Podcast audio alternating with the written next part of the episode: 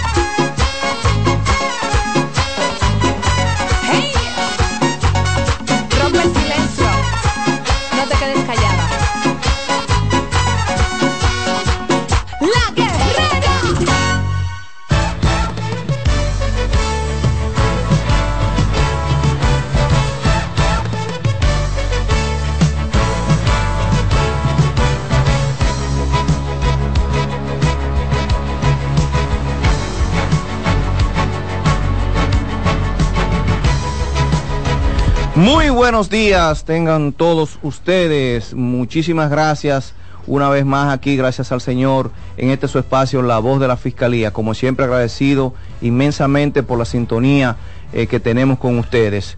Eh, hoy con un programa lleno de contenido, con muchas cosas buenas, muchas informaciones, un tema muy interesante. Buenos días, Junior. Así es, muy buenos días, pueblo dominicano, con ustedes, Junior Alcántara, aquí la voz de la Fiscalía, como cada sábado agradeciendo al Todopoderoso por darnos la oportunidad de estar aquí con ustedes. Y hoy también nos acompaña... un invitado especial sí, también. tenemos un invitado especial. Pero será Marte de La entrada de por acá. Muy buenos días, muy buenos días, magistrado Gelson, eh, compañero, el cuasi fiscal Junior. Para mí también un motivo de gran satisfacción estar aquí este sábado eh, compartiendo con cada uno de los que están en cabina, obviamente, ustedes mis compañeros, pero también con la gente que nos escucha fielmente todos los sábados. Así que muchísimas gracias por su fidelidad, por su sintonía en este programa que siempre decimos que es un programa educativo, un programa informativo y un programa también interactivo. Exacto. Este es un programa interactivo, señores. Aquí la única llamada que no se coge es la que nosotros no vemos en el teléfono. Exacto. Si vimos un tele, eh, una llamada la cogemos. Así que Martínez Florentino, que está de la semana pasada como que, como, como media que, que sí, que sí, que si no, que se que se prepare porque ya está sentada en la silla de fuego. le, le toca en el día de hoy. Dando corriente. Y con un tema, magistrado, eh, que es un tema bastante Sí, caliente, apasionante. caliente. Es un Sí, tema... sí. No, Y y dicho sea de sobre paso, en todo- estos días pasó un, un suceso, un pequeño percance, vamos a decir- decirlo así. Tú sabes que hay gente que tema. piensa, hay gente que no sabe que, que el tema de la luz es un delito como cualquier otro. Sí. O sea, robarse la luz, como dicen, ¿Es un robo? Es literalmente Es- un es robo. un robo. Y la Es un gente no robo. sabe eso. Era Que puede- sustracción fraudulenta. Claro, que puede ser sometido como cualquier lo, lo que persona. no, lo que no es algo tangible, vamos a decir, ¿verdad? Sí. Tú, no, tú no lo cargas y te lo llevas, pero tú te estás robando Sí, algo. Se le llama defraudación eléctrica. Exactamente. Y ahí hasta una... ahí- Y ese- las y- consecuencias penales y las que llevan consecuencias penales. Claro. Entonces, robarse la luz. esté pendiente, eh, no se mueva de ahí, verifique bien, vaya tomando papel y lápiz para que empiece a anotar todas las quejas que usted tenga, quizás los tipos de delitos que, que, que tenga la ley, eh, los diferentes tipos de fraude. Y hasta qué usted puede eh, realizar y hasta algunos consejos que le vamos a dar para evitar de que usted se vea envuelto en, este tipo de delitos. Así es, así es. Así que puede llamarnos al 809-683-8790, también al 809-683-8791. Y desde el interior y celulares sin cargo al 809-200-7777. Sí, acordarle a todos que estamos aquí a través de los 92.5 para el Gran Santo Domingo, zona sur y este, los 89.7 para la región norte y los 89.9 para Punta Cana. Así es que eh, vamos a hacer una breve pausa, en breve venimos con algunas informaciones, así que no se muevan. Estás en sintonía con CDN Radio. 92.5 FM para el Gran Santo Domingo, zona sur y este. Y 89.9 FM para Punta Cana. Para Santiago y toda la zona norte en la 89.7 FM. CDN Radio. La información a tu alcance. Violencia de género es apoyarnos en alguna forma de abuso de poder para lograr que las mujeres se sometan a nuestra voluntad, logrando así que dejen de ser personas y se conviertan en objetos al servicio de nuestros caprichos y con serios daños físicos y psicológicos. Hombre dominicano, respeta el derecho de la mujer a vivir libre de violencia. Tu masculinidad es un gran poder para construir el buen trato. Mano a mano, por una masculinidad sin violencia. Un mensaje del Centro de Intervención Conductual para Hombres de la Fiscalía del Distrito. Tengo derecho a vivir en paz. Soy capaz de tomar mis propias decisiones. Nadie tiene que elegir por mí. Tengo derecho a vivir sin violencia. Rompe el silencio. Llámanos. Línea Vida 809-200-1202.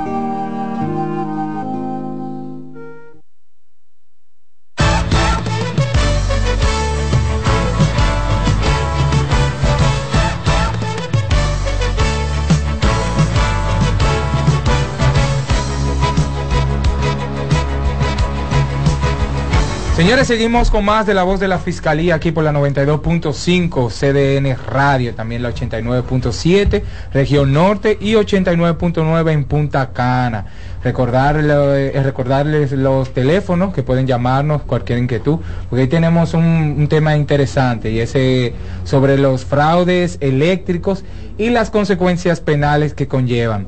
Así que puede llamarnos al 809-683-8790, también al 809-683-8791 y desde el interior y celulares sin cargo al 809-200-7777.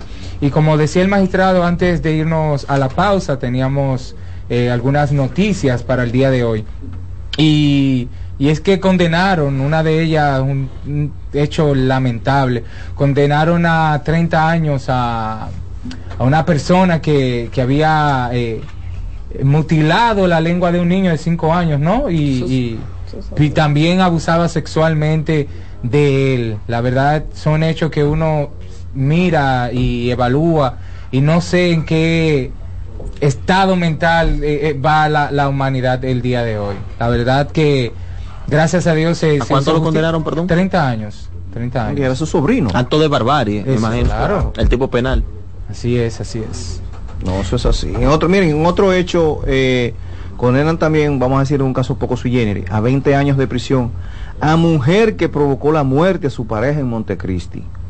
Y es que eh, fue condenado a 20 años de prisión eh, una mujer por ocasionarle muerte a su pareja sentimental en un hecho ocurrido en el municipio San Fernando, la provincia eh, de Montecristi en el año 2020.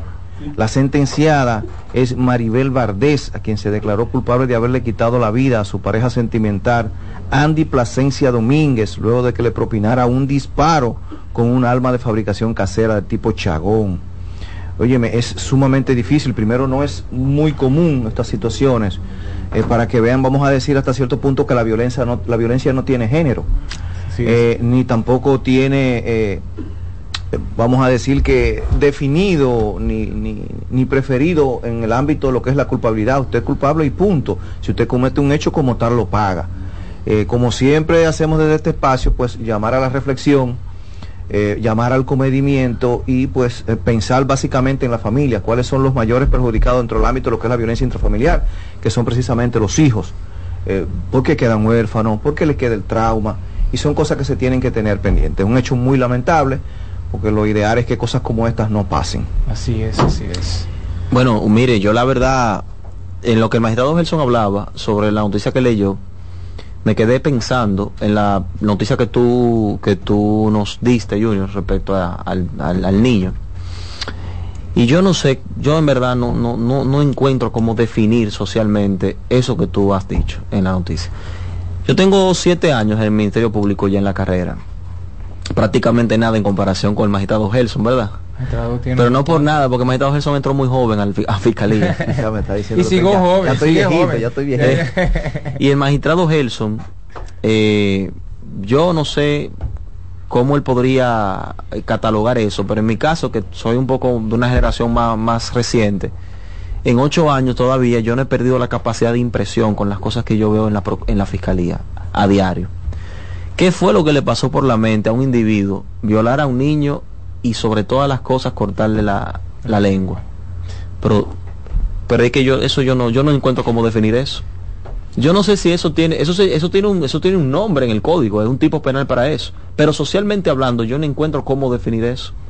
A un niño de 5 años. Entonces son las cosas que yo pienso que Procuraduría, Fiscalía no lo puede hacerlo todo. Fiscalía es una institución que interviene como una institución reactiva o reaccionaria frente a la comisión de crímenes y delitos. Pero tenemos que pensar en qué es lo que vamos a hacer en la parte preventiva. ¿Qué es lo que está llevando a la sociedad dominicana a que las personas, tantas personas, estén decidiéndose por la violencia, por el crimen, ¿Qué- por el qué delito? ¿Qué es lo que estamos, qué es lo que estamos consumiendo? Y yo quiero insistir en las películas, las canciones, el alcoholismo, la drogadicción, ¿verdad? Y una serie de cosas que están influenciando para que la sociedad dominicana sea una sociedad cada vez más violenta. Y las autoridades, incluyéndonos a nosotros, los fiscales, no estamos haciendo lo que tenemos que hacer para prevenir. Y digo esto porque la Fiscalía tiene una función constitucional que es también la de participar en la elaboración de las políticas públicas contra la criminalidad. Entonces, ¿qué está haciendo el Estado para prevenir estas cosas? O sea, en mano dura, yo creo que aquí hay que prohibir, prohibir canciones, prohibir consumo, prohibir, aquí hay que prohibir, porque este país está, está de mal en peor. Educar, porque yo, yo, yo entiendo que si se educa a la población, la droga siempre va a estar, el alcohol siempre va a estar. Siempre O sea, pero Y- si, y si- llevamos a la educación a esa sociedad, creo que de forma eh, educativa puede consumir eso sin que llegue a Sí, pero esa- mira, está pasando algo, está pasando algo y bueno, ya vamos casi con la invitada, pero está pasando algo que quisiera que las personas que nos escuchan nos entiendan. Eh, una persona X, un joven X, eh, que comienza a hacer música y a través de su música promueve el sexo desenfrenado, la drogadicción, la violencia, eh, el dolo, el crimen, etcétera. Y este muchacho triunfa, triunfa en el sentido de éxito que, del concepto de éxito que tenemos actualmente. O sea, triunfa porque consigue dos o tres pesos, porque hay dos o tres muchachos del barrio que lo escuchan y porque llena espacios en sus presentaciones. Ya vemos que esta persona ha triunfado por esto, este joven. Y las autoridades o las instituciones eh, del Estado, por ejemplo, eh, premian a esta persona, dándole, por ejemplo, premio, dándole, por ejemplo, reconocimiento. ¿Qué es lo que estamos nosotros premiando? Muchas veces lo ponen de ejemplo. y muchas veces lo ponen de ejemplo. Entonces, a eso es que yo me refiero. Estamos mandando un mal mensaje y eso indirectamente está creando la cultura de la violencia en nuestro país. Ahí entra también el ámbito sociológico. Eh, lamentablemente hay que hacer un estudio retrospectivo de lo que es la sociedad como tal. Si, si vemos eh, cómo era la sociedad anteriormente y cómo era ahora dentro del ámbito de lo que tú refieres, que no, no digo que estoy totalmente de acuerdo contigo, está el hecho, por ejemplo, del alcohol, pero el, al- el alcohol siempre ha estado. Y si Sí, vemos como referente que tenemos una restricción en el horario de la venta de bebida de alcohol, y tenemos un sinnúmero de restricciones que anteriormente no existía porque se bebía eh, romo en términos popular desde que ah, eh, salía el sol hasta que volví y salía. Eh, sin embargo, vemos que ha habido una degradación, o sea que básicamente yo soy de los que entiendo que no básicamente está en lo que es el, en lo que es el alcohol como tal. La drogadicción eh, pudiera ser un factor fundamental, porque también existe el hecho de que se, se liga alcohol con droga, y ahí todavía la cosa es mucho peor. Eh, y vemos incluso que en muchos de los casos los grandes crímenes que se han cometido han sido bajo los efectos precisamente de las drogas, de sustancias alucinógenas. Ah, que, eh, un, hecho también que tenemos que verificar en cuanto al ámbito de composición como sociedad, pero ahí vuelvo, y vuelvo a lo que siempre digo, el entorno familiar, la familia, el seno de la familia, tiene que jugar un papel importante para poder definir la conducta del ser humano futuro. A la crianza que tú le des a un hijo es la que va a futuro a ser como es. Así es, así es. Pero está muy interesante el tema, eso sería para otra ocasión. Señores, eh, vamos a una breve pausa. Antes decirles que venimos ya con nuestro plato fuerte, con nuestra invitada, tenemos tendremos por aquí a la licenciada Marta Idalia Florentino, Ministerio Público de la Procuraduría Adjunta para el Sistema Eléctrico Pegase y coordinadora del Departamento de Fraude Eléctrico de la zona este. Entonces, vayan tomando papel y lápiz, porque cuando lleguemos vamos a entrarle totalmente eléctrico y electrocutado. No se muevan de ahí, volvemos en breve. Bueno, ay Dios mío. Estás en sintonía con CDN Radio. 92.5 FM para el Gran Santo Domingo, zona sur y este. Y 89.9 FM para Punta Cana. Para Santiago y toda la zona norte en la 89.7 FM. CDN Radio. La información a tu alcance. ¿Sabías que el acoso sexual es una forma de violencia que pasa todos los días en las escuelas, universidades, trabajos y en la calle? No te calles, denúncialo. Tus derechos sexuales y derechos reproductivos son derechos humanos. Conoce, actúa y exige. La violencia comienza con un pensamiento, el pensamiento que nos hace creer que merecemos un trato especial de las mujeres, el mismo que muchas veces les negamos en cuanto a afecto, cariño, atenciones y sobre todo equidad. El principio de ofrecer aquello que deseamos recibir es el punto de partida para construir relaciones saludables con las mujeres. Hombre dominicano, respeta el derecho de la mujer a vivir libre de violencia. Tu masculinidad es un gran poder para construir el buen trato. Mano a mano, por una masculinidad sin violencia. Un mensaje del Centro de Intervención Conductual para Hombres de la Fiscalía del Distrito. Porque tengo derechos y soy humana, nada justifica la violencia. Denúnciala. Llámanos. Línea Vida 809-200-1202.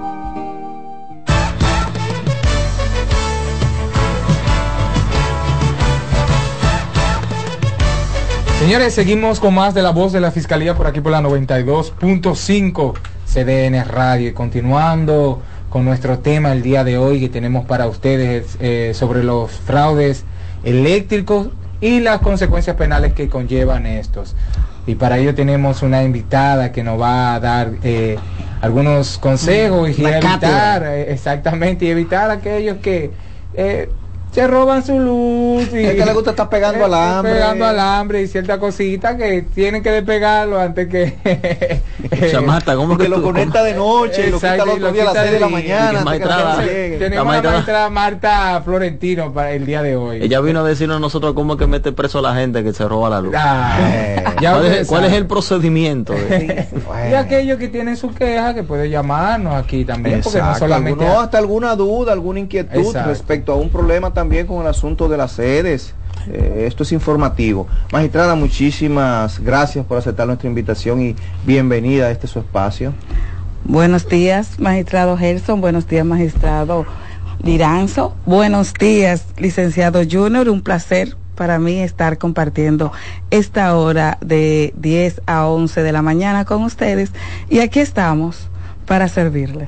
Gracias Me gracias parece una locutora, señor, de, de- de- ¿cómo se llama? De la, eh, eh, la estación que ponía música romántica. Eh, la- eh. ¿cómo es esa eh, que era Que música siempre- suave sí, música sí. suave, ¿cómo que se espérate que estamos No, problemas. no, bueno, esa, esa la, la de la música suave. No. Para ella parece locutora de ahí. Haciendo anuncios y no pasan la factura. Ah, sí, sí, sí, sí. no Magistrada, eh, Malta Idilia Florentino. Marta Hidalia. Ah, Idalia, Ese, no- perdón. ese apellido me lo puso mi papá y ese nombre. Ajá, ah, Ay, Dios mío. ¿Quién es Marta Idalia Florentino? Marta Hilaria Florentino es una guerrera. Entra al Ministerio Público en el 2011 como abogado ayudante. Luego en el 2012 pasa a ejercer lo que es la función del Ministerio Público. En el 2015 concursa, entra a la carrera y tenemos seis años como fiscalizadora. En total tenemos 12 años en la institución. ¿Qué tiempo en el sistema, en lo que tiene que ver en el Pegase? Bueno, yo inicié en el Pegase. en Pero el Pegase, 2011. ¿qué es? ¿Qué Pegase? Pegase es la Procura- Procuraduría Junta para el Sistema Eléctrico, que cuenta con un equipo de profesionales dispuestos a servirle al ciudadano. O sea, que hay fiscales dedicados a robo de electricidad. Ayer me- ¿Cómo que fiscales? No, No, o sea, que se A dedican combatir, a A combatir, combatir, a combatir, combate, que no. Perdón, perdón. Se escuchó feo eso. Pero Mataron gancho. Ahorita dicen No, por ahí los no. fiscales están No. Salió de una vía a la defensiva. ahí. Eso se castiga y se agrava. Ay, ay, ay. va- Vamos a hablar. Si sea, es hay- parte hay del agravantes sistema. para- para Si la es parte del formación. sistema, sí. Eso es bueno ver cuáles son las agravantes, interesante eso. Así es. Sí. Maestrada, háblenos sobre los fraudes eléctricos. Bueno, eh, la Procuraduría Junta para el Ministerio Público trabaja de la mano o va de la mano con los peritos. Es la única institución que al momento de trasladarse al terreno va con los peritos. Y es la Superintendencia de Electricidad, que es, la institución competente conjuntamente con el Ministerio Público para hacer lo que son las investigaciones de fraude eléctrico. Ministerio Público de la Procuraduría Junta para el Sistema Eléctrico actúa como cualquier, tiene actuaciones como cualquier otro procedimiento que inicia con las denuncias. El Ministerio Público recibe denuncia, la envía a la Superintendencia de Electricidad solicitándole un perito para cierta fecha y hora, y la Superintendencia envía el perito a la Procuraduría Junta para el Sistema Eléctrico y iniciamos nuestras actuaciones. Ya- Usted ya habla- tenemos una usted llamada. refiere- vamos, Oye. vamos. Le dije a la magistrada fuera de cámara que Vamos, vamos a estrenarnos de una vez. Ay, Dios mío. Buenos días, la voz de la fiscalía, sus nombres, de dónde nos llama, por favor. ¿Aló? Sí, su nombre, de dónde días, nos llama, por favor. Sí, díganos. Desde Cristo Rey. Cristo Ah, Rey, Díganos, Cristo. Rey. Sí. Dígame. Sí, díganos, díganos, escuchamos. Ah, sí, sí. Mire, mi queja es los cables que tenemos de- del, tendido eléctrico, que son como de aluminio, y eso a cada rato tenemos una dificultad que, se, que, el, cable se daña, y aparte de eso, el consumo también es más alto, porque cuando el sistema se calienta, también eh, lo- los aparatos se nos queman dentro. Entonces, que la magistrada podría hacer en ese sentido? A ver, porque que estamos padeciendo una situación bien difícil. Ah, perfecto. Le contestan ahora, no se mueva, le contestan ahora mismo. Dice él que el cable de aluminio es un problema, que los cables se calientan, que llega la luz más cara y que se le queman los efectos. ¿Qué, qué hacer en esa En circunstancia? ese sentido, después de haber denunciado a la distribuidora de electricidad, a cualquiera de las distribuidoras, y la distribuidora no le responde a tiempo, puede ir a la superintendencia de electricidad y llevar la queja para que la superintendencia de electricidad obligue a la distribuidora a resolver esa situación. Excelente. Exacto. Eso, eso, sí, queja. eso si no se está, si no está conectado de la luz, si está de manera fraudulenta conectado a la luz, Si está, que ni por ahí vaya. si está conectado de forma fraudulenta, usted puede estar seguro que ni siquiera va a denunciar.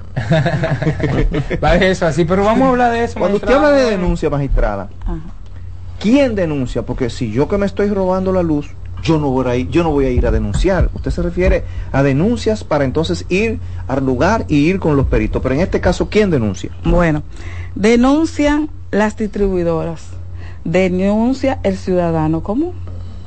Esos son los que denuncias.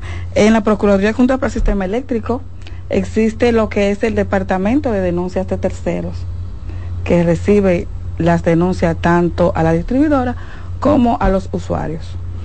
Una pregunta, Marta, cuando tú hablas de denuncias, eh, normalmente se denuncia cuando hay siempre una falta. Hay una falta, la gente denuncia frente a esa falta, que normalmente es penal, ¿verdad? Yo te preguntaría, ¿cuáles son los, cuáles son exactamente, puntualmente, las defraudaciones eléctricas o cuándo ocurren?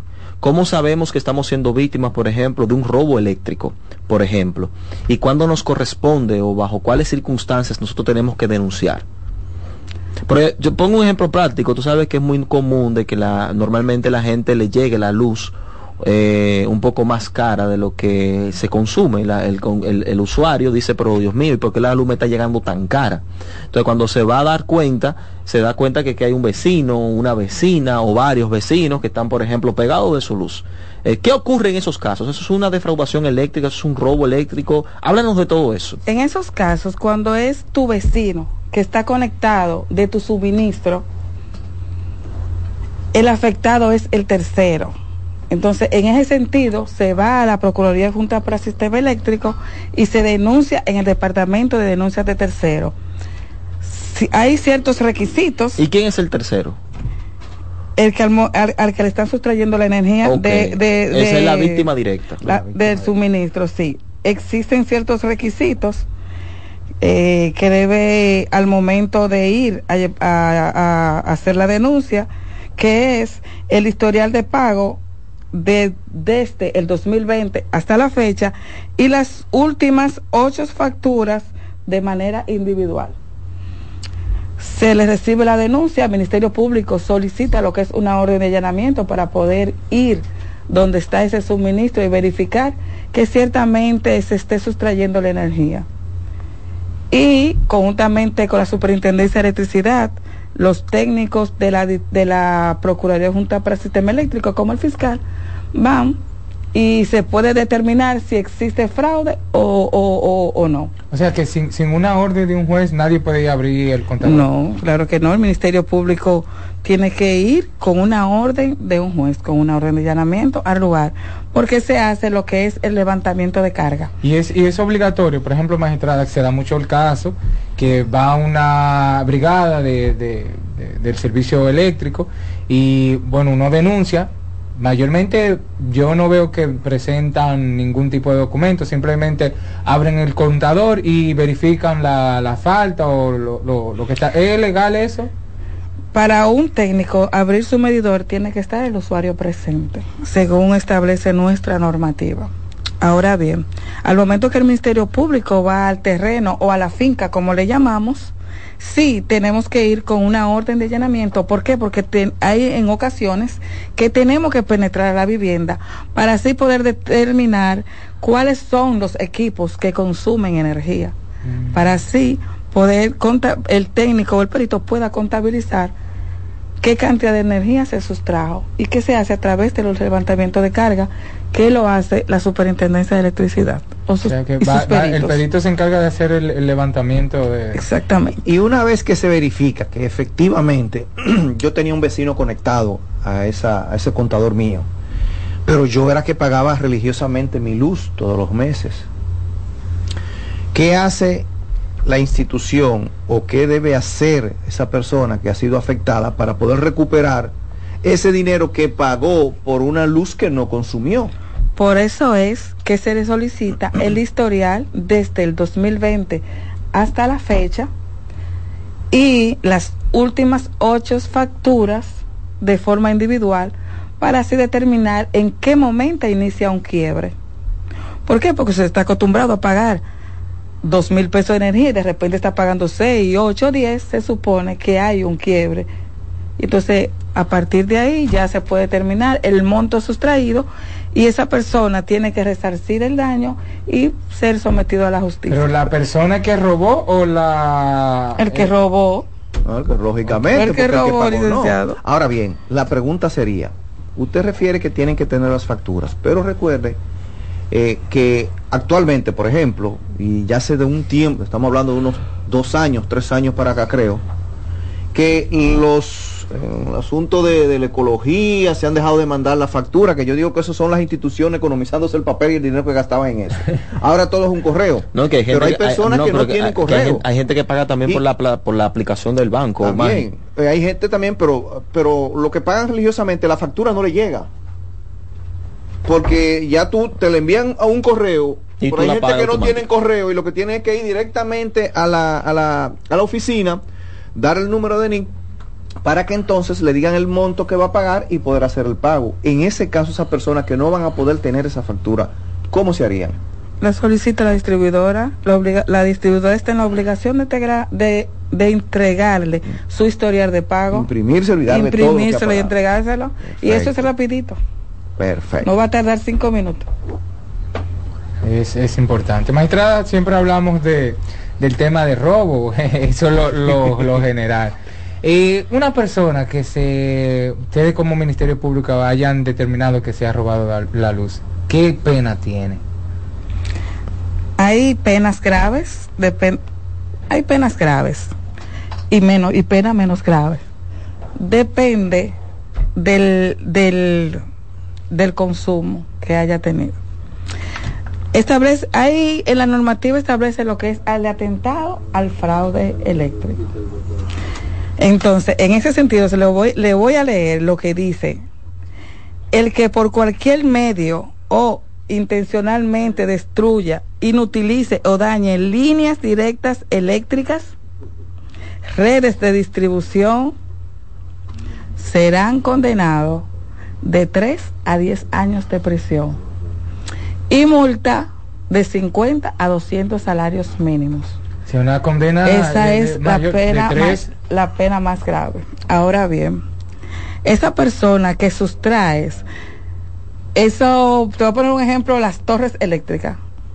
Aquí hay ciudadanos de la República Dominicana que tienen la capacidad de desmantelar torres eléctricas, De llevárselos a la de llevarse, no los alambres, no, las piezas, destruir las torres y dejar comunidad sin energía.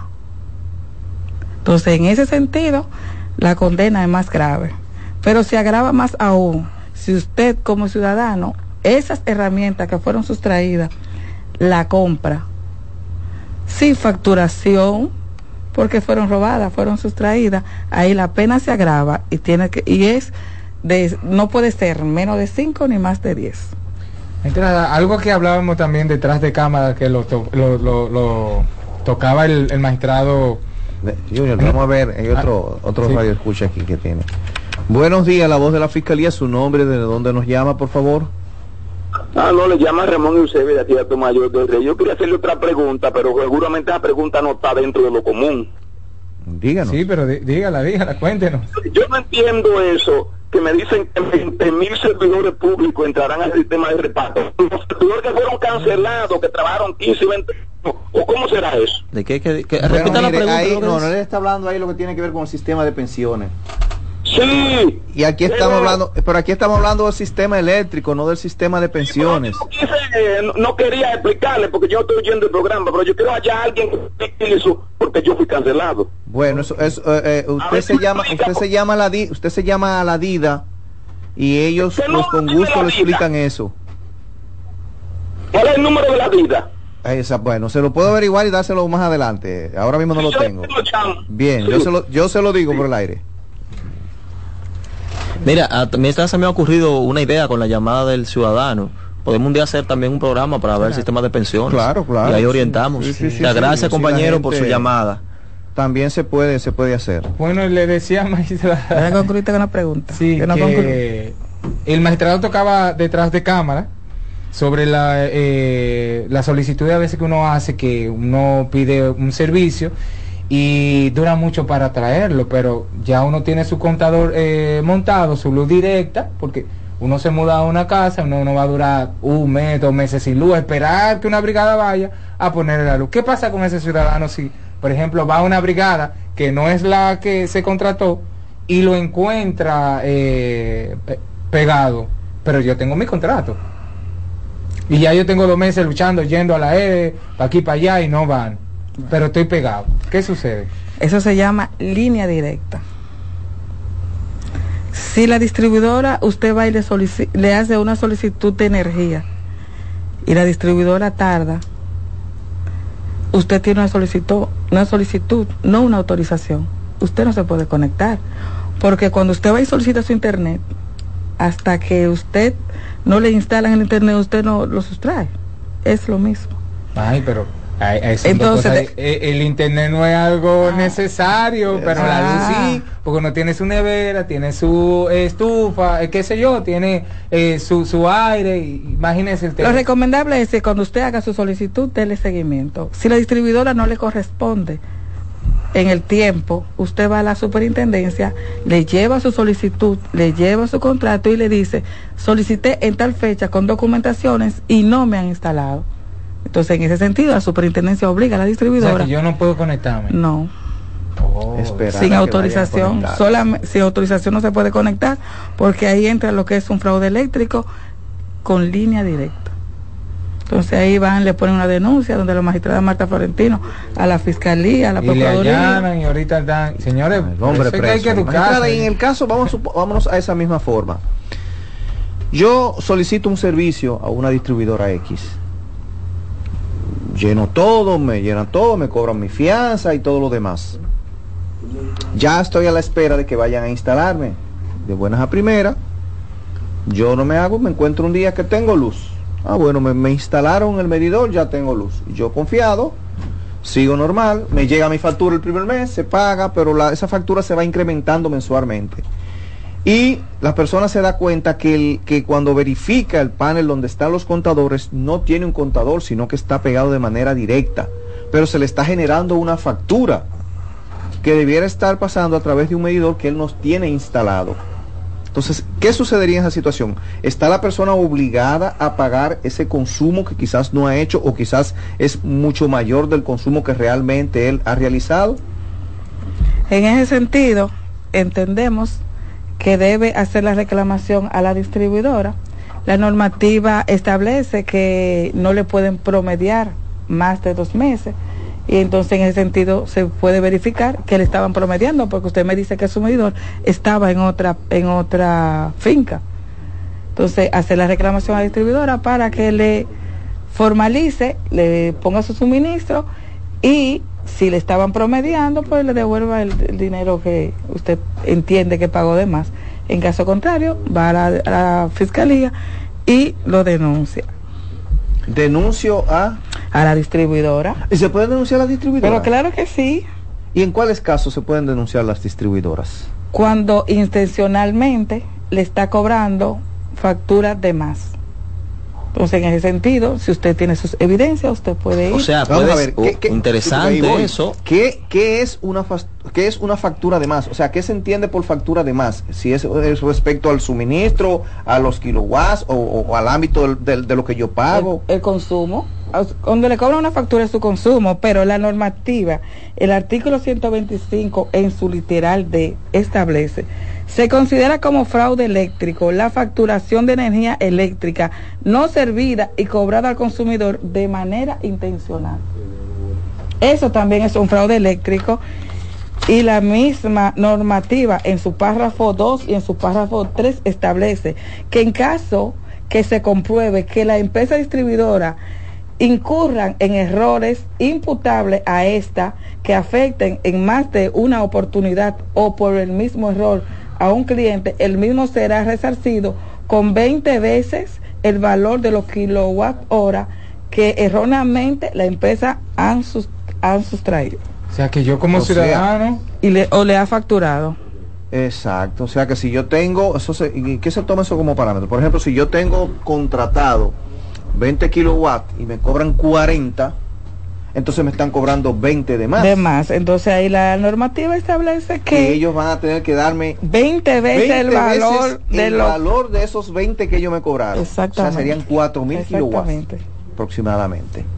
No, no, no sabía ese dato. No, mira, son- pero eso está- son eso- ellos que nos caen encima de nosotros. Claro. Eh, no nosotros- Magistrada Marta, y una pregunta, ¿se han dado esos casos? Claro. O sea, ¿Se han dado casos donde ustedes han podido determinar que la eh, compañía eh, suministradora de servicio eléctrico está cobrando de más a los clientes?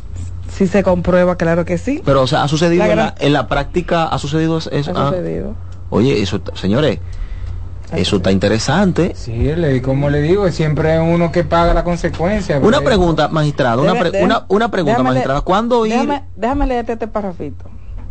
Según lo que establece el párrafo 3 de la ley, en los casos que se compruebe que la, que la empresa distribuidora incurra en un error de medición, medición de consumo de energía eléctrica, el cliente o consumidor este haya realizado el pago, será resarcido de 10 a ve- de 10 veces el valor de los kilowatts que erróneamente la empresa distribuidora le ha facturado. Una pregunta, magistrada. ¿Cuál es el procedimiento? ¿Cuál es el proceso? Yo soy un usuario. Me doy cuenta que ando, algo anda mal. Me está llegando de más la factura. No sé todavía por qué. Si es una persona que está pegada de mi servicio o, o si es que la eh, compañía me está cobrando de más. ¿Cuál es el proceso? ¿Qué debe hacer el ciudadano para poder poner en conocimiento a la justicia sobre este caso? Denunciar. Pero ¿por dónde? ¿A dónde va? al ¿Cómo? Ministerio Público, la Procuraduría Junta para Sistema ¿Y Protecon Eléctrico. qué es? Protecon es quien obliga y regula a las distribuidoras y es el es el es el órgano competente conjuntamente con el Ministerio Público que tiene que ver todo lo que esté relacionado con el fraude. ¿Cómo sabe un ciudadano cuando debe de ir a Protecon o debe de ir a pegarse a denunciar? Primero pro- va a Protecon y Protecon y con, de, luego de Protecon va a la a, a la Procuraduría Junta para el Sistema Eléctrico porque nosotros como Ministerio Público no somos técnicos. Los técnicos, los peritos son están en la Superintendencia de Electricidad y es ellos que nos dicen si hay o no hay fraude. O sea, que se agota primero un proceso. Eso es lo que quiero saber. O sea, Ah, primero el ok. proceso es primero ir a Protecon. Después de Protecon, en caso de que no se llegue a una solución, al, vamos a decir, eh, Protecon es quien administrativa. nos informa a nosotros, quien le Ah, dice, quien, le- quien le dice al Ministerio Público que trabajamos conjuntamente con ellos de la mano. Mire, Ministerio Público, aquí hay tal fraude. Aquí hay, por ejemplo, aquí hay una línea directa, aquí hay una manipulación de medidor. y Entonces ellos es- denuncian también cuando el fraude lo cometen las distribuidoras. Es que O es porque eh, pa- si partimos del hecho de que el fraude de las distribuidoras, eh, vamos a decir, me doy cuenta yo como usuario que es quien estoy haciendo los pagos de más, primero hay que probarlo. ah, ah, ahí voy. Primero ahí hay que probarlo. Por eso es que El magistrado que dice que si le cae tanto al usuario como a la empresa que Claro que Ah. sí, claro que sí, a través de la multa.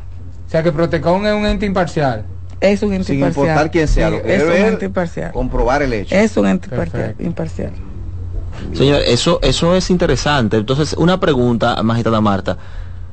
¿El ciudadano puede ir, el usuario puede ir directamente a pegarse o tiene que ir necesariamente, pasar por el proceso primero de Protecon? ¿Cómo es? Es que la Procuraduría Junta para el Sistema Eléctrico, le dije en principio, trabaja de la mano con la Superintendencia de Electricidad. O sea, Pero puede un ciudadano ir directamente a pegarse y poner la denuncia, por ejemplo. claro que sí, puede hacerlo y así? llevar sus evidencias. Aunque ustedes después lo manden a, a, a, a- a ser peritada. Sí, ella explicaba Eh, esa la parte. superintendencia es quien se encarga de los peritajes, que es quien determina si existe, si hay o no hay fraude. Perfecto. Nosotros nos encargamos de lo que es la parte penal y cumplir con el debido proceso. Eh, magistrado, para yo no estoy infiltrado aquí, pero que me mandan una pregunta. El, el magistrado Eliezer Carela. El magistrado Eliezer Carela que está en Samaná, desde Samaná. Desde Samaná. Nos no- está preguntando el magistrado Eliezer Carela que allá donde no hay Protecon ni hay Pegase, ¿a dónde puede ir un ciudadano a denunciar? Bueno, le explico. La, eh, la Procuraduría Junta para el Sistema Eléctrico es la única institución que tiene jurisdicción nacional. O sea, solamente hay una para... No, en Santiago hay una, en Asua hay otra y la sede central que está aquí en la en el distrito. No Entonces, tienen en la esa zona gente, este. esa gente que está Hay en que trasladarse. Y, por ejemplo, eh, esa ASUA, eso es sur. Santiago, el Cibao. ¿Y el este? El este. Sede central. Tiene que venir aquí a la Aquí, capital. Y tienen que venir en persona, me imagino, que no se puede- expandirnos, Hay que expandirse. Eso, eso es tedioso. No, y me imagino que tienen que hacerlo de manera personal, que, no- que no se pueden hacer a través de... de- El hombre de de- controles nada más. Claro. Nada más puso el piquito. Que yo viva que en Güey o en Punta Cana, vamos a suponer. Ahí voy, ahí voy. Y Por eso, tenga que bajar. por eso denunciar. pregunto si tiene que hacerse de manera presencial o si puede ser a través de una, Ah. una Lo que línea pasa es que eso, son los- esos fraudes son los que menos. Ok. Lo del este. No, no, no. Ah. Ese tipo de fraude de, de verificar que si la, la distribuidora me cobró de más, que si fue intencional, que si no fue ¿Cuáles son los fraudes que más se dan entonces? Bueno, los fraudes que más se, van, se dan son los de la línea, línea directas, la de manipulación de medidor, la autoconexión. Esos son los fraudes más Pero frecuentes. y, y ahí en- dentro de esos fraudes están, vamos a decir que eh, yo como persona o ciudadano o las personas físicas como las empresas y cosas así. ¿Cuáles de las los dos? personas físicas y las empresas. Las empresas. Las ¿Y empresas, las claro empresas? que sí. Las empresas roban luz. Oh, los gerentes. Marta, los una pregunta. Tú tuviste un caso, Marta, tú tuviste un caso también de unos empresarios. Háblanos de ese Sí, caso. sí, Eso no. Ministerio Público sometió hace unos meses atrás a 10 empresarios. Nosotros con el Ministerio Público no vemos cara, nombre. Que se robaron la luz. Que se roba.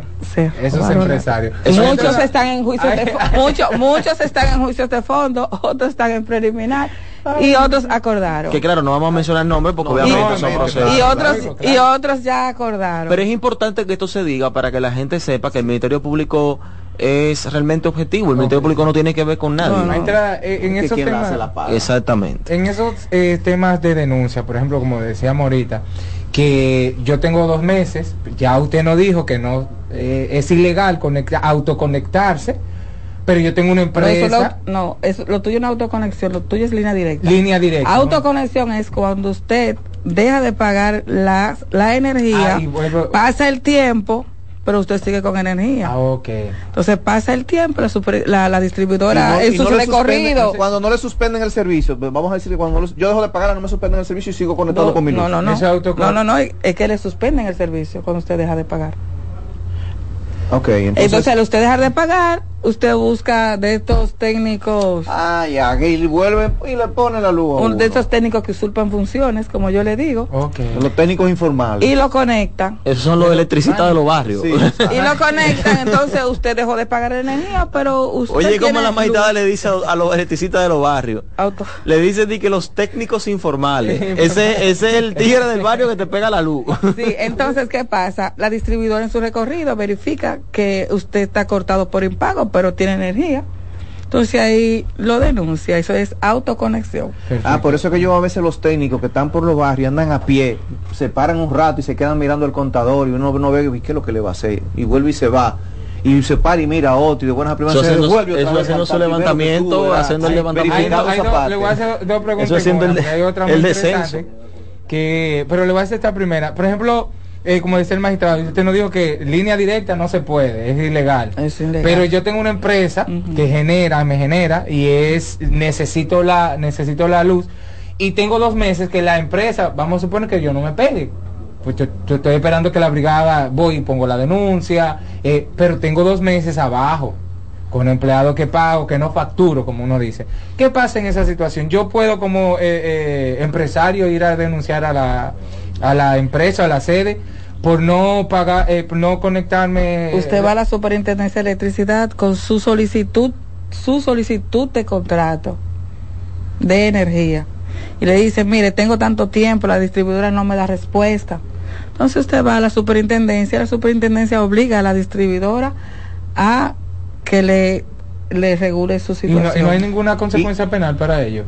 Por no, te tengo dos meses abajo. El problema es que hay que cumplir con ciertos requ- requisitos y hay que ver si usted cumplió con todos los requisitos que manda la normativa Sí, sí, para sí, su instalación y, más si es una y más si es una empresa que tiene ciertos parámetros. Entrada, y, y en ese en ese aspecto, hay, por ejemplo, desde el momento en que yo realizo el contrato con la distribuidora, hay un tiempo de compromiso que ellos me den eh, para, vamos a decir, que conectarme al servicio o qué tiempo tengo yo que esperar para ir a la superintendencia. Mira, no me han conectado el servicio y estoy a la espera. Le explico. Tiene que cumplir con ciertos requisitos. Y la empresa, ya que esa parte no me corresponde, pero entiendo que la empresa, hasta que usted no cumple con los requisitos del lugar, no le van a instalar. Porque hay que hacer ciertas verificaciones. Si usted cumple o no, y qué tipo o qué calidad de energía usted lleva. No, vámonos a- Eso es yo, ¿verdad? Porque como Ministerio Público, ahí no, hasta No, lógico, lógico. Pero me voy en el cuanto al ámbito del ciudadano común. Yo como persona, como usuario, me mudo a un apartamento, solicito mi servicio. ¿Tiene la, la distribuidora un tiempo X Es de que darme nosotros trabajamos respuesta? con lo que es la parte penal, ya la parte administrativa, nosotros como Ministerio Público no, no, no, no, no nos relacionamos. Ya, ok, perfecto. Ya sí, sí, sí que quería hacer la salvedad con relación a lo que es uno de los fraudes más comunes también con relación a la pregunta que usted me hizo anteriormente y es lo que es la manipulación de medidores. ¿Quién manipula los medilo- medidores, eh, magistrada? Para hacer la manipulación a un medidor tiene que ser por un técnico, pero nadie comete un fraude para que otra persona se beneficie a cambio de nada. ¿Entendió? Eso es filosófico, señores. Sí. Profundo lo que ha dicho la magistrada. Si el técnico al llegar al lugar no ve, no tiene cómo identificar a simple vista qué tipo de fraude es que tiene ese medidor, pero tiene la duda, la sospecha de que hay un fraude. Entonces, en ese Apodera. sentido, denuncia, apodera al Ministerio Público, el Ministerio Público solicita a la superintendencia, como le dije anteriormente, y se va al lugar. En ese sentido, se- la- los técnicos le hacen ciertas mediciones y si entiende la superintendencia que ese medidor debe ir al laboratorio, eh, el Ministerio Público lo retira mediante un acta, lo envía al laboratorio de Igenor Indocar y se cita a la persona, fecha, día y hora, y ese día, pues eh, junto con los técnicos de Indocar, los técnicos de superintendencia y los técnicos de la distribuidora, pues se destapa ese medidor y se puede verificar qué tipo de fraude tiene. Magistrada, O sea, entonces, que- eh, lo que el- pasa es, eh, perdón, magistrada, lo que pasa es ese, Ah, pero ese Gerson- proceso. el magistrado Jesús no tiene derecho a hablar en no, este no, programa. es algo que se ve. perdón, perdón. Eh, esa persona se queda sin Vamos a invitar a Junior para que trate un tema. Con relación al momento, al momento del Ministerio Público retirar el medidor, ese medidor es embalado y las, la empresa distribuidora del este o cualquier distribuidora instala lo que es un nuevo medidor. Todo ese operativo se hace frente al usuario, nunca solo. Lo primero que el Ministerio Público es identifica quién es el propietario, le llama que, para que esté presente y en caso de no poder estar presente, él mandar un representante y se retira ese medidor, se le instala un medidor nuevo en cero, ese medidor se embala y como le dije anteriormente se lleva al laboratorio de Dienor, pero no puede dejarlo sin energía. Magistrada, y si el- Hasta solamente un juez determina si esa persona puede quedarse sin energía o no, o la superintendencia de electricidad, y es a través de una sentencia que, que ya haya adquirido la cosa irrevocablemente juzgada. Eh, si en el caso, por ejemplo, del técnico que va a verificar ese contador, vamos a decir, y él entiende que puede haber un, un fraude, o sea, él no, no está autorizado a abrir el contador, sacarlo, verlo, lo que sea, no, simplemente él verlo desde fuera, entendió que puede haber un fraude, simplemente comunicarlo a la empresa para que la Exacto. empresa a su vez haga el trámite Porque esos, me- esos medidores, esos suministros tienen unos sellos de seguridad. Inmediatamente, para usted manipular ese medidor, tiene que romper los sellos. Ah, no se quitan y se ponen. No. Maida, un minuto. ¿Cuál es el sistema de consecuencia para estos, para estos delitos? ¿Cuáles son las penas? ¿Cuáles son las consecuencias? Tienen eh, eh, prisión preventiva de 3 a 5 días, de 3 a 20 días, de 3 meses a un año, de 3 años a, a, a 10 años, de 5 años a 10, pagos de multa. Depende la cantidad de energía sustraída y depende qué tan grave sea el, el, el, el, el daño o la cantidad de energía que se haya consumido. Bueno, señores, ya ustedes saben que quiere durar un año preso y pagar una multa, lo que tiene que hacer es robarse la luz. Magistrada, estamos ya por terminar. Eh, un mensaje quizás de, de despedida que usted le pueda, una recomendación que le pueda dar a nuestros radioescuchas respecto al tema que tratamos hoy.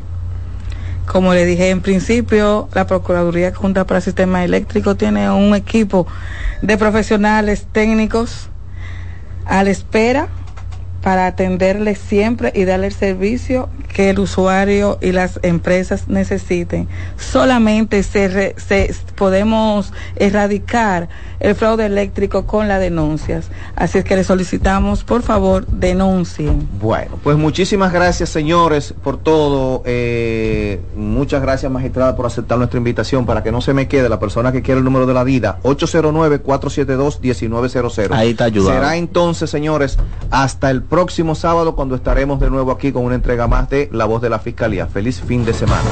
Por CDN 92.5 hemos presentado La Voz de la Fiscalía, un dinámico espacio de interacción permanente entre la Fiscalía del Distrito Nacional y la ciudadanía. La Voz de la Fiscalía, innovación, fortaleza, coherencia. La Voz de la Fiscalía. Escuchas CDN Radio, 92.5 Santo Domingo Sur y Este, 89.9 Punta Cana y 89.7 toda la región norte. Me siento cómoda. Me encanta cómo me tratas. Tus atenciones, amabilidad, me hace sentir tan especial que ya siento que no puedo vivir sin ti. Enamórate, enamórate de Ferris del Caribe. Para reservaciones, 809-688-4400. Y en Santiago, 809-583-4440. Ferris del Caribe. Déjate llevar. ¿Llenarías tu casa de basura? ¿Continuarás cortando árboles? ¿Seguirás conduciendo sin una ruta y una agenda mientras contaminas el ambiente? ¿Continuarás desperdiciando agua y energía eléctrica? ¿Eres causante de daños al medio ambiente? Esperemos que no. Es responsabilidad de todos ser defensores del medio ambiente. Fundación Cuidemos el Planeta con Reyes Guzmán. Loto Loteca tiene dos nuevos ganadores y esta vez reciben cada uno 24 millones 353 mil 388 pesos. Estos ganadores del Loto Loteca hicieron sus jugadas el lunes 26 de junio en el ensanche Ercilia Pepín, municipio San Francisco de Macorís y en Atodamas, provincia San Cristóbal. Loto Loteca, el juego cambió a tu favor. Agenda Climática Radio, con Jim Suriel y Miguel Campuzano, junto a Jenny Heinsen, Nelly Cuello y Carlo Batista. Analizan la actividad climática y los más recientes fenómenos meteorológicos ocurridos en República Dominicana y el mundo. Agenda Climática Radio. Hola, ¿qué tal? Soy Insuriel con informaciones importantes para esta temporada ciclónica. Repare cualquier rotura u orificio por donde se pueda entrar el agua. Revise las filtraciones del techo y las ventanas. Evite dejar objetos en la azotea o en el techo de su residencia o edificio. Mantenga la sintonía con CDN Radio. Por aquí los mantendremos informados.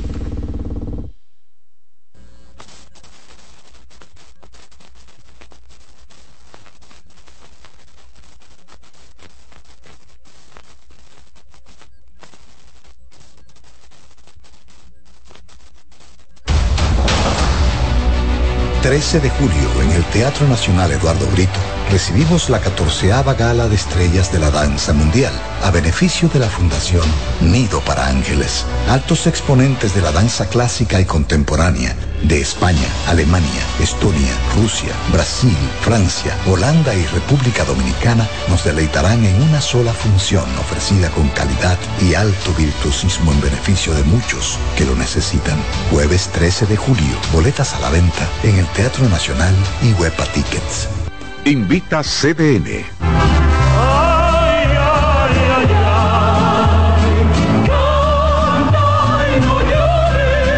La vida pasa cantando. Canta, si aliviar quieres tu dolor. Cada domingo le invitamos a escuchar La vida pasa cantando, un programa de Logomarca y CDN Radio. Para cantar canciones como esta. La vida pasa cantando por esta emisora los domingos a partir de las 10 de la mañana. Con Lorenzo Gómez Marín. Cantando me iré, silbando me iré, cantando lejos me consolaré. Joe Veras reventó el United Palace en Nueva York y el Hard Rock en Miami. Inténtalo. En su país natal, República Dominicana, repite la historia. Con su espectacular concierto, Joe Veras, el hombre de tu vida, su historia musical.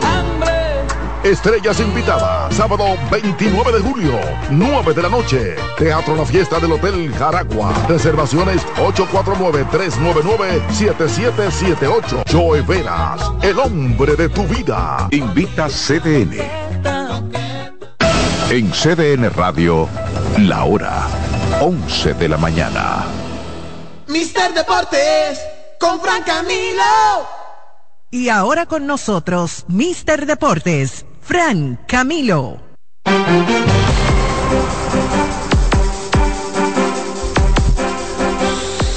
Sí, señor. Muy buenos días, sean todos bienvenidos a su programa Miguel llegando tarde, Mister Deportes con Fran Camilo.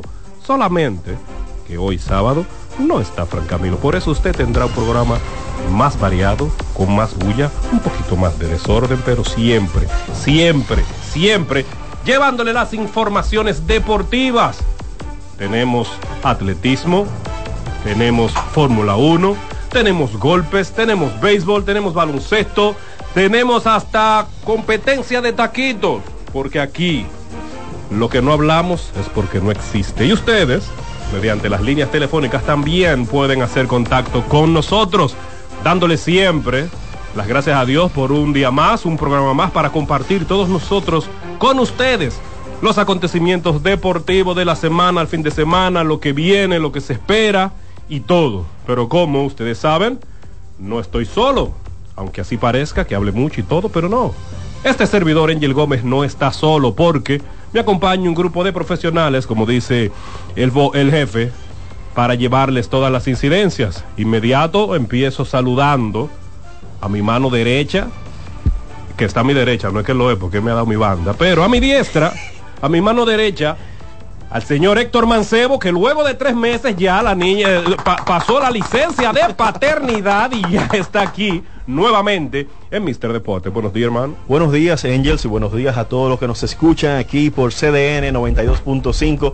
Y así es, ya salimos de, del retiro parcial. Sí. Los las malas noches siguen y continúan y van a seguir durante el resto de la vida. Pero la vida. aquí estamos. El que cree que termina, de que, ay, no, No, que ya, no. ya camina. Ujú, sí. ujú. Yo sé, Etapa de tengo una de siete ah, ya. caramba. Eh, ¿Alguien sabe dónde puedo practicar arco y flecha? Sí, yo tengo unos amigos ahí. Ok, me- me pasa el contacto, Yo te voy a pasar el favor. contacto. Pero por supuesto. Adelante, señor, que tenemos hoy en las grandes ligas. Ay, Viene el las de semana grandes- de estrellas, viene la competencia de Jorron Derby, tenemos dominicanos en las grandes ligas. Ayer se anunció la inclusión de dos dominicanos más para el roster del Juego de Estrellas en sus respectivas ligas. El dominicano Carlos Esteves, quien tiene el récord de salvados actualmente de manera consecutiva, empató a los angelinos de Anaheim con 20 años y duró más de 100 años sin ganar una serie mundial. Ganó su primer partido en el Yankee Stadium. ¿Eh? Así mismo, profesor. Repítalo, por favor. Los ahora de mismo alguien, alguien frenó en el semáforo. En el día de ayer, con la victoria que obtuvieron ante los Yankees, ganaron su primer partido en su historia en el Yankee Stadium. Pero los Cubs de Chicago no tienen como 100 años de... Sacó